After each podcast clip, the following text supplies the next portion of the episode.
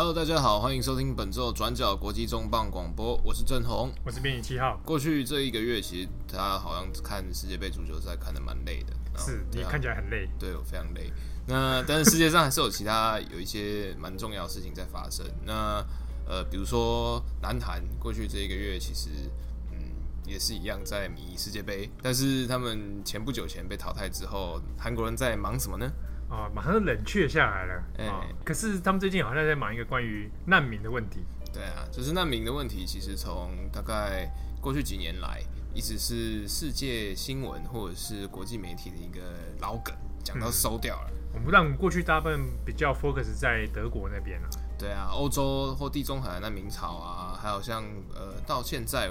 欧欧盟都还没有决定的，就是哎。欸难民的呃入境的申请的问题怎么分配啊？怎么安置啊？各国到底要不要收啊？梅克尔要不要下台啊？梅克尔要不要负责啊？啊、哦，等诸如此类。是，哎，难道这个韩国他们也有这样的困扰吗？呃，其实过去一个月来，韩国国内或者是说甚至烧到国际媒体都在注意的是，韩国著名的济州岛。呃，过去半年来，其实有出现了大概五百五十、五百六十名的也门的难民申请者。嗯。那济州岛，我们一般印象就是，哎、欸，韩国观光公社啦，赌场啦，啊，啊台湾政客去洗钱呐、啊，是是是，我们之前也做了一系列关于济州岛的专题，写、啊、没完，累死了。没有，就还有或者是说，就是哎、欸，包括观光啦，还有直航等等等。嗯、那这件事情呢，从我们从头开始讲好了，就是这些也门的难民，他事实上是从这几年，大家如果注意一样，有注意转角的话。只是知道，在阿拉伯半岛南端，就是的也门，在过去五年内一直处于就是内战的状况。那它内战是包括说国内的呃胡塞族反抗军跟他的政府军之间有一些冲突，后来引介到变成说呃沙乌地阿拉伯联合海湾国家、海湾阿拉伯国家，然后军事介入，然后后来军事介入之后又引来了伊朗，然后变成说哎呃以沙拉沙乌地阿拉伯为主。的阿拉伯联盟军跟伊朗为背后在支持的胡塞族反抗军，在也门这边厮杀，相相爱相杀，已经杀了很多年。嗯，那过去因为也门它其实，在古早时代啊，它是那种多雨啦，然后富饶之地，还有乳香之国啊。结果呃，因为气候变迁，还有就是呃一些就是。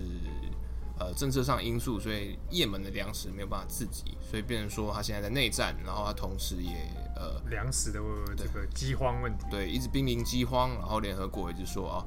呃，现在可能国内有数千万人，一千多万人，现在有可能就是其处于严重营养不良，那随时都可能爆发，可能近十几年来或甚至人类史上最大的、最严重的呃现代型饥荒。嗯，也门难民问题其实。其实，在比如说沙乌地阿拉伯啦、海湾国家，还有甚至是在呃太平洋的马来西亚，其实都会这几年都一直有收到，就是呃数量不一的也门的难民。可是呢，过呃过去这半年来，之所以会到韩国呢，事实上是因为呃一项观光政策所影响。所以是济州岛这边的特别观光政策。呃，大家都知道济州岛其实它是一个观光特区。那他从九四年成立以来，他就是一直就主张来推来推，就是诶、比如说赌场啦，还有就是火火山观光啦，等等等。那在观光特区之下，就是一般除了特定，比如说伊拉克啦、伊朗啊、叙利亚啦、巴勒斯坦这些特定被针对性的国家的护照之外，就是如果呃各个国家，包括中国在内，只要拿你。普通护照进去，然后就可以申请三十天的落地签，就直接进入济州岛三十天，然后不用提前事先申请签证。那之中也包括也门，在这几年就是也门内战之中，就是有不少也门人就是逃离到国外，他们通常会先经过就阿拉伯半岛，比如说沙地啦、欧曼啊，或者是再远一点从埃及，然后之后再引荐到马来西亚，因为也门也是。呃，应应该说，因为马来西亚是少数几个对也门开放就是免签证九十天免签证的国家，嗯，所以他们都会就是提前到马来西亚滞留一阵子。嗯，虽然说马来西亚也是以穆斯林为大众的国家，那可是马来西亚并没有签署就是联合国的国际难民地位公约，那所以他并没有办法就是给予，就是他他可以收容你，他不可以给你，没有办法在法律上给你个任何的所谓的难民庇护。那这点跟中华民国一样，对。对，那所以这些呃，也门难民通常会在马来西亚滞留。那比如说有一部分他们可能会就是借由人蛇偷渡，然后往南方，就是变成船民到澳洲去，嗯，然后就就被关到 关到什么诺鲁啦什么的。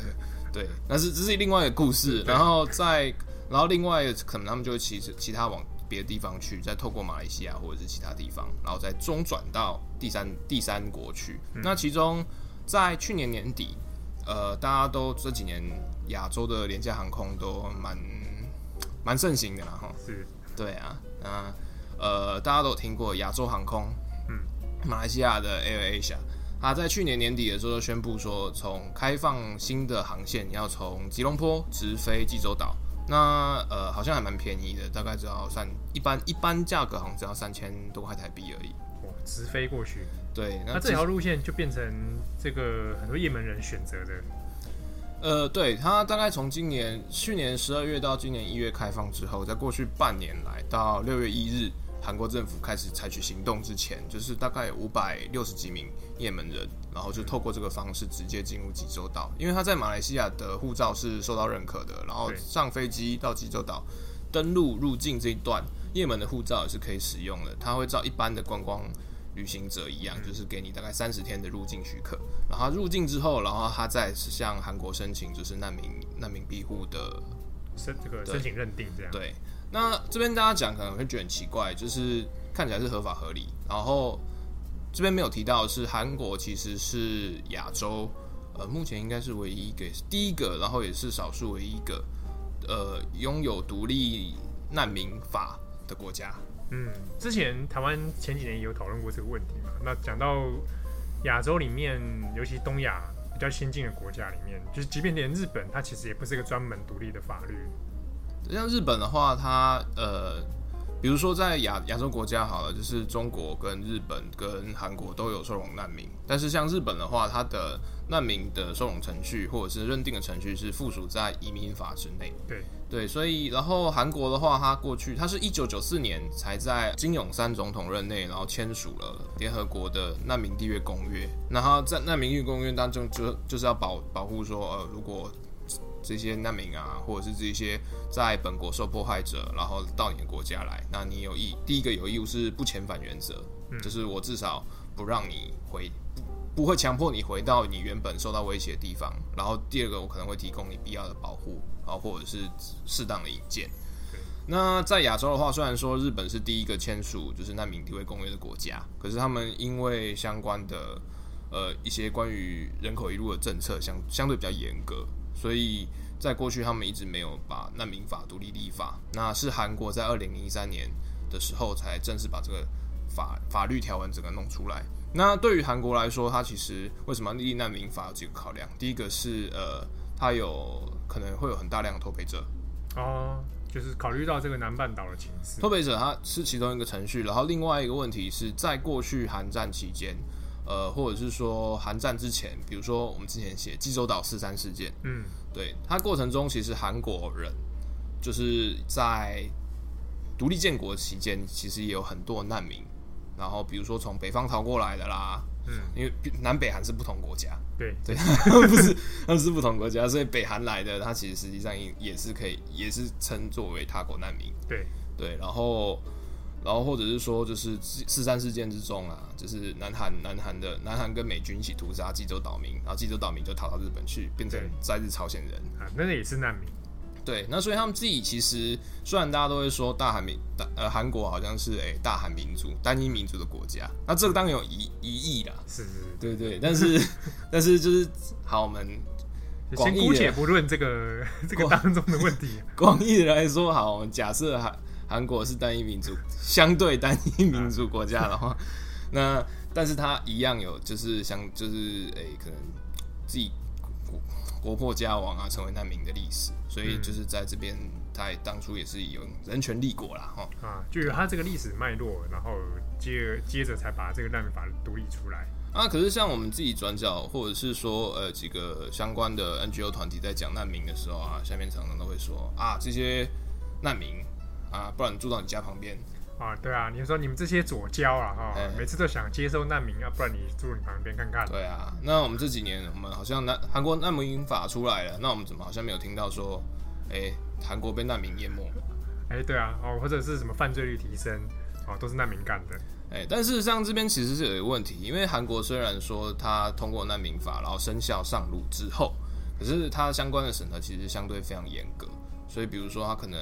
呃整个程序大概会拖到两到五年。嗯，对啊，人都老了。哦，就是说，比如说像假设以这个叶门人为例，他飞到了济州岛之后，他提出申请，可是搞不好也等两到五年这么久。我们我们先回顾，我们先来讲这些叶门人好了。他们现在在济州岛上，呃，大概有百分之九十九成五左右都有申请难民的庇护程序。那可是大概目前好像因为呃地方政府也都没有相相关准备，然后中央有点摆烂的状态，嗯，所以就是好像目前还没有人进入到第一段第一阶段的真正审核程序。然后韩国的司法部是说呢，大概还需要八个月才能把这些所有人，也是蛮久的，就是注册程序啊什么什么这些。东西要交齐，大概还要八个月。那在这段时间，他们好像还，我不太确定，好像还没有拿到，就是直接，因为在法律规定下，你的申请过程中，他应该要发给你一些可以足以支撑，呃，你生活经济的一些零用金。嗯，对啊，啊，不然你没有钱，然后被逼到绝路，那也是很麻烦。对对对，有一些基本生活的保障。对啊，然后或者是，那结果现在就变成说啊，很多人在济州岛，他第一个是没有地方住。安置问题是一个没有没有集中安置，然后再来是呃在岛上，它其实因为政府的宣宣宣导比较消极，所以也出现了一多很多的猜疑，就突然岛上出来一堆阿拉伯人，然后就有很多传言说哦这些阿拉伯人里面有恐怖分子。啊、呃，因为可能就大多数都是男性，然后就年轻男性，所以就是恐怖分子，然后网络上还谣言说哦这些阿拉伯人这些穆斯林，嗯呃。呃犯犯罪犯，对对，就是来犯罪的，对，然后说说什么都他们都对女性就是很轻蔑，然后都可能都变强暴犯，哦，然后接下来就开始就是滑坡，变成说啊，你现在政府开办强强暴犯进来，啊，哦，或者是韩国要伊斯兰化，这个逻辑跟那个德国接收难民的逻辑是差不多的。对，但这个事情其实后来在六月份六月份的时候突然爆发，因为通过网络的一些部落格，还有一些呃。呃，韩国的总教会他们说的啦，就是有一些比较保守的，或者是呃极端主义的，相相对保守主义的一些教会，然后就会觉得说，哦，来这些难民是对于韩国本地文化是有威胁的，哦，所以就在六月中的时候发起了一些网络串联，那包括说他们像青瓦台啊、递交那网络申请，那一般来说，只要过二十万人的话，就是总统就要回应啊，然后最后就。嗯就跟美国一样嘛，就是哎、欸，我二十万人联署，哎、欸，请奥巴马制造死刑，对，他是回应了嘛，他就是他有一个有一个逻辑哦，对啊，那结果他六月十三号递交，就是在网络上发起联署，那到明应该是七月十三号结束，那目前已经超过七十万人，超过七十万，对，七十万。二十万，呃，一般要回应的话是二十万，他现在已经超过七十万，然后内文他内文他其实讲的很重，就是讲说啊，现在有很多。呃，来自也门的啦，他特别点名中国，然后就是这些人透过就是呃之前生效的难民法啦来这边，然后透过因为难民法他申请他会有一个很长的空窗期，那在这段期间你在申请过程中你有申请者的身份，你就有一定的补助金，对，然后你也有就是可以工作的权利，嗯，对啊，所以他们就就在联署里面就说啊，这些人来，然后不懂韩国文化。然后拿了是不是难民也有问题？嗯，然后又拿补助金，然后又要抢工作，啊，有可能有恐怖分子，有可能会强暴妇女，啊，对啊，所以对韩国所以是一种内部的侵蚀。对，然后在里面就是还说，就是这样下去的话，会变成呃大韩伊斯兰共和国。啊，对，就已经很夸，就是已经出现一些有点夸张的这种，对对对，但是他还是破七十万人，而且他在六月底的时候，他也在。呃，有布洛克嘛，然后就号召，就是说地方妈妈站出来，就是如果你女儿不要被强暴的话，呃，守护我们下一代。哇，真恐怖！对，然后然后就到就到首尔去，然后也号召了几百人，然后上街在做，哎、欸，反移民抗议，然后主题就是假难民滚回去。哇，那如果他他现在已经过这样七十万的门槛了，那文在寅应该要出来回应。呃，政府目前的态度是说，好，那我们现在来好像地方可能确实有一些问题，比如说呃，当初这些观光特区透过观光特区来的，结果变成难民，那这个东西要怎么处理？然后呃，他们就是说可能会检讨一下目前的司法政策，然后会从严处理。那可是文在寅本人，呃，许多外媒也有提到说，其实文在寅他其实也是难民之子，他他的家人，他的祖籍是从北韩来的，所以他严格意义上来讲还是难民后代。对，那他文在寅也是虔诚的天主教徒，所以然后再加上这次的串联，有一些比较保守的，就是因为韩国的教会啊，其实政政治参与率也蛮高的。那有一部有一部分那，当然是过去就是呃，比如说我们之前看那个，我只是一个计程车司机，对啊，等等等，那几部都有那种神父啦、牧师来帮忙，就是异议人士等等等。来来传播一些民主的消息，然后来守护这些异议人士啊，很感人。但同时也有一堆，也有一群保守派，就是你觉得说就是要支持强人，我们就是要反共。嗯，对。那结果现在不反共了，然后就很焦虑，然后开始反同性恋，然后就开始等等等反难民。对，但是就是有点沦于有一些反对意见，我会觉得就有点杂草人，而且特别说，你过去韩国人其实也是亚洲的难民，包括就是诶、欸、被日本亡国啦。然后或者是说韩战啊，对，而且你自己人杀自己人啊，尤其是你那些在日朝鲜人，对不对？对啊，所以就是事情就变得就是有点神秘。那可是呃，我们这样回过头来讲，韩国其实它的难民法通过，但是它审核非常严格。那过去大概五年来，或者是说从一九九四年它签署了这个难民公约以来，它总共收容的难民也不超过一千个。然后以二零一七年为例。二零一六、二零一七年为例，大概呃审核通过的百分比率大概只不到五 percent，大概四四 percent 到三 percent 左右。啊，通过率其实蛮低的。对，可能他一年大概可能有快一万五到两万人申请，但可能只有一百多个人可以得到就是难民庇护的条件。嗯，对。哇，审核率这么低的话，那就想说，那我们不要去济州岛好了，我们改去日本啊。之前日本也有接收难民的案例。可是日本，我们前面也讲说，他从一九八一年签订这个联合国的难民地位公约之后，其实他呃审核率也没有想象中那么高。我们拿这近几年的数字来比的话，我们看二零一七年的数字是一万九千六百二十三人申请，可是通过的人只有二十个。那它的通过率其实是非在亚洲是非常低，它是零点三趴而已。那二零一六年的比率是也是只有零点几趴。那日本这边也有讨论说。虽然我们签订了这个公约，然后也有过去接收呃中南半岛啊那边的难民，但是日本其实在审核上面还是属于比较保守的。那日本的一些相关的 NPO 团体，就专门专门这些针对难民协助的，有谈到说，像日本这样的申请案例啊，我们从申请之后，虽然我们的审核期间没有像韩国那么久，韩国大概两年以上，但日本的话平均大约是八个月。但是其中很多案例其实也是弄到三年以上，然后甚至呃提出的一些成功案例中也有等了七年然后才成功的。那在一些舆论中有讨论说，那为什么这边日本要这么严格？主要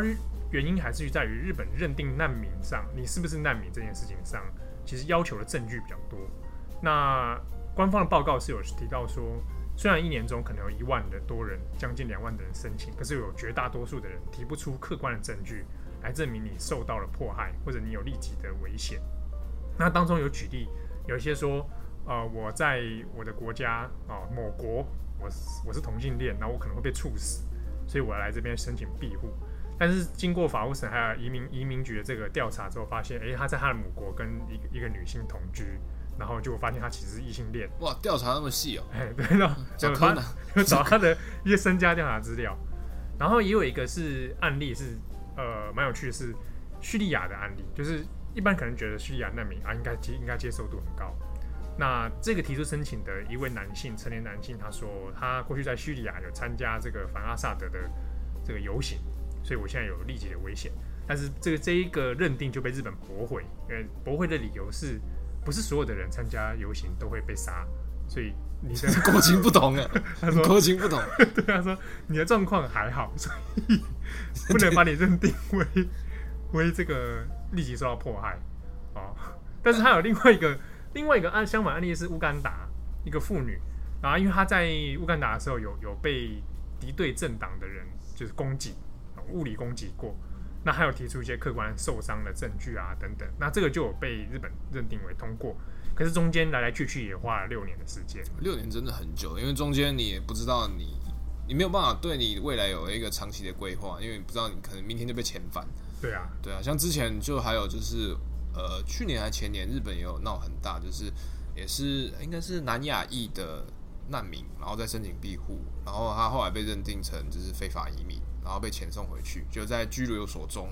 然后就死掉。嗯。嗯，对啊，或者是说他其实已经以非法拘留的身份，然后呃已经有小孩，然后或者是怎样，结果也是因为这样，然后就没有办法再见面，也是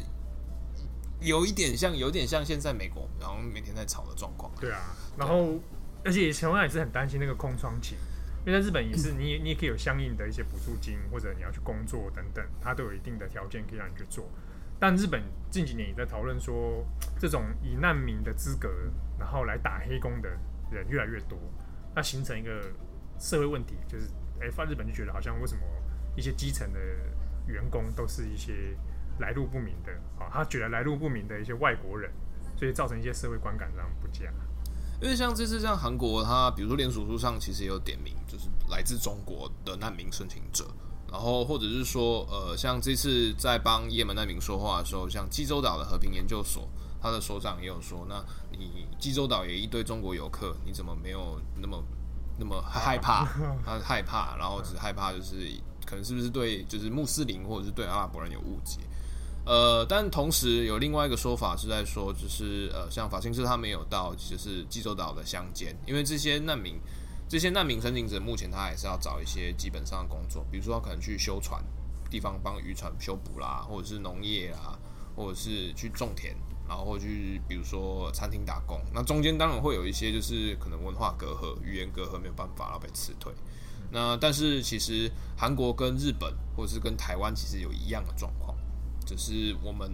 的基层农业或者是说我们的底层的呃高劳力密集的产业，其实是都是处于缺工状态。那特别是农业就特别严重。以韩国来讲的话，地方好像呃城乡差距越来越大，就是地方地农业或者是地方农业缺工的状况其实也比较明显。所以也有一些呃老农或者是农团觉得说，如果有人愿意来来工作，然后不管是你是难民或者是临时工，或是不管是哪一国人，有人手来，那当然是最好的。那同样场景，我们可能也可以想到，我们之前不是也有在讲，就是诶、欸、越南，嗯、对对啊。就是我们呃，我们也有，就是农农农农民在就是聘用，就是所所所谓的逃逸外劳。对对啊。但我们这样讲，好像讲的好像韩国人都很种族歧视，但事实上也没有，因为同时呃，当然有很多人在呃连署的声让它串联的比较密集。嗯、那但是网络上也有在讲，就比如说韩国基督徒、韩国的一些比较进步派的教会牧师也有在讲说，呃，没有必要为了这种。无意义的幻想，然后来恐惧，应该要接受所有需要帮助的人。嗯，然后同时，他们基督徒也会讲说啊，你耶稣当初也是难民啊。哎，对啊，对啊。啊，如果 埃及不收容他，那是不是？对，对啊。然后，而且同时，在济州岛上目前的状况其实呃也不太一样。呃，有一些报道案例是说，呃，他们就是可能一家被有有地方热心的居民愿意收容他们安置，就邻居就觉得说，哦，真恐怖。对，隔壁住恐怖分子很可怕。那当然是，然后所以就被迫他们就搬走，然后甚至现在还有济州岛上也说有大概几百个，就是露宿街头的呃也门难民。那当然这是一一些其中一些很比较负面的状况，但那也有就是说呃目前可能一家五口啊在在济州岛，然后受到好心人安置，嗯，然后邻居可能会来教他的。教他的家人讲韩文，然后照顾他生活上的一切，很积极的融入就是韩国社会，所以也不一定说每一个案例或者是所有的状况都是一样。那到底有什么理由韩国要收容这些难民呢？对啊，好像你看也门那么远，跟我们又没有什么地缘关系，对啊，现在也没什么历史的因素啊、纠葛之类的。而且我们不是最后都要反观一下，然后如果韩国韩国现在不收容难民，那如果今天难民好来绿岛啊，台湾要不要收？对啊，来汐止，你要不知道收不收？来汐止，笑什么？对啊，啊，当然，他其实呃也有一些反例啊，就是像比如说像韩国的韩国的反对派，就是说啊，你看德国现在很惨啊，对吧？瑞典很惨，阴间不远，恐怖分子等等等等，然后女性被强暴，对啊。但是那所以韩国为什么要收容？但其实有一些说法，就是包括说，呃，韩国人力结构，就是比如说缺工这个问题是一个，然后还有就是说韩国过去对自己的历史的定位，就是你过去曾经是难民啊，然后你是，是也贯彻这个人道立国的这种。对啊，那如果你现在不收容的话，那你如何对你过去历史有一个定位？那再来的话，更现实一点的是，呃，韩国目前在处理。济州岛的也门难民问题，事实上是做的不是那么理想，嗯、所以呃，在六月底开始有大量的国际媒体，那不一定是比如说所谓的 欧洲欧美自由派，嗯，那包括说像比如说阿拉伯阿拉伯电视台，然后或者是一些中东的媒体，其实都在都有在关注这些，就是韩国政府对于这难民政策的不作为，嗯，对啊，那甚至会把呃韩国的一些激进或者是保守派的团体跟欧美的。呃，自由派做相对的连接，然后开始来就质疑说，韩国是不是长期以来是排外，然后种族歧视，或是等等等国家？那当然这不这些叙述不尽公平，但是我们可以很明显的观察到，你就算是每年收那么少的人，然后你只要展现出很恶劣的态度，你的国际形象就会变。对对 对啊，那你今天国际形象很差，不是说难民以后不敢来，是比如说呃。好，可能中东的科技移民要来，那会不会考虑到你的文化？对，对啊，所以就是一个非常 蛮难以处理的问题。对啊，而且韩国跟德国状况也不太一样，德国可能边境一开，哇，一百万人涌进来。韩国至少它还要稍微长途跋涉一点，除了中国那边的难民，对，比较近。那法那法轮功也都说，就是法轮功其实有很多难民到去韩国去，然后结果韩国政府因为怕得罪中国，然后被送回去。但，因为相关的资讯不是很透明，所以不太清楚。我们只知道中国好像是申请难民者大众之一，然后最大众，但是到底都是哪里来，这也不是很确定。是，那中华民国的各位不知道哪一天啊，如果万一成为难民的话，那你现在选好，你要去韩国济州岛还是去日本？听起来听起来日本成功率比较低啊。对啊，哎，不说不定台日友好，对不对？哎，能讲国际现实。那、啊、当然就是是希望就是大家可以宽心一点，然后对啊，你难民政策呢，当然一入一出呢是一些国家政策，那当然可以好好讨论，而不一定说一定都要开放或者是一定都要闭锁。但是那种、嗯、什 么对那种什么韩国变成伊斯兰化那种，这种比较过激的言论、啊，人家还还你还没跟人家讲一句话，就说人家恐怖分子，这个好像就有点痛。是对啊。好，感谢大家收听今天的重磅广播，我是编辑七号，我是郑红，拜拜。